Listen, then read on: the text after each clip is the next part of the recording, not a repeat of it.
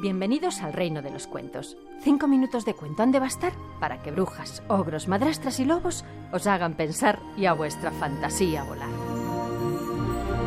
Hola chicos, esta es la historia de un monito revoltoso que por ser desobediente, lo único que logró fue que se burlara de él toda la gente. El monito revoltoso había oído a los monos mayores hablando de la gran cascada de limonada.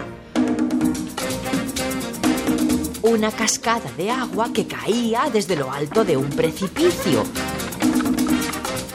Un estrecho precipicio que era el punto y final sobre el abismo de el río limonero, que daba nombre a la selva del limón en donde el monito vivía.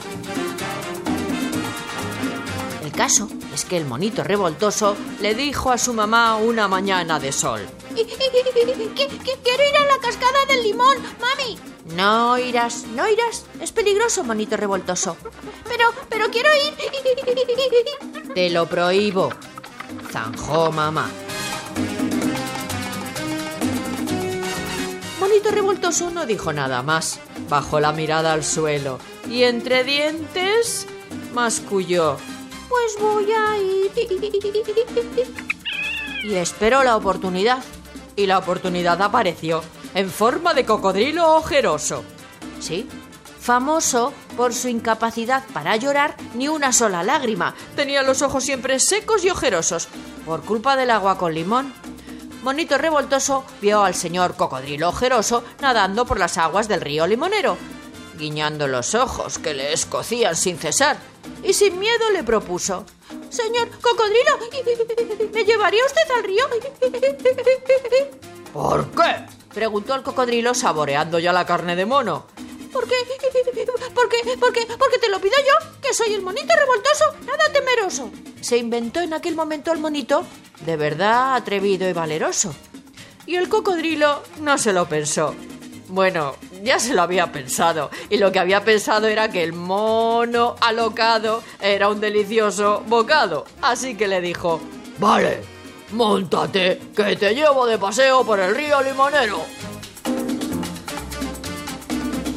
Monito revoltoso saltó sobre la piel de aquel cocodrilo rugoso y ojeroso, dispuesto a surcar el río limonero.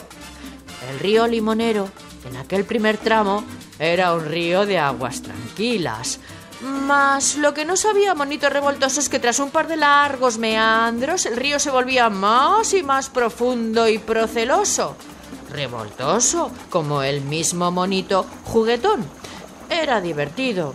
Pero de pronto observó que el río se ensanchaba, la orilla se alejaba y el cocodrilo además no paraba de nadar y nadar cada vez más alejado de las dos orillas. ¿Se lo comerá el cocodrilo ojeroso? Sí. ¿O no?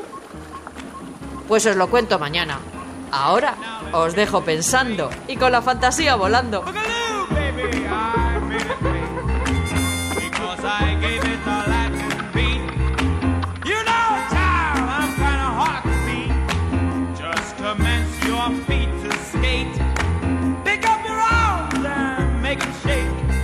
Esther de Lorenzo contando cuentos en Radio 5.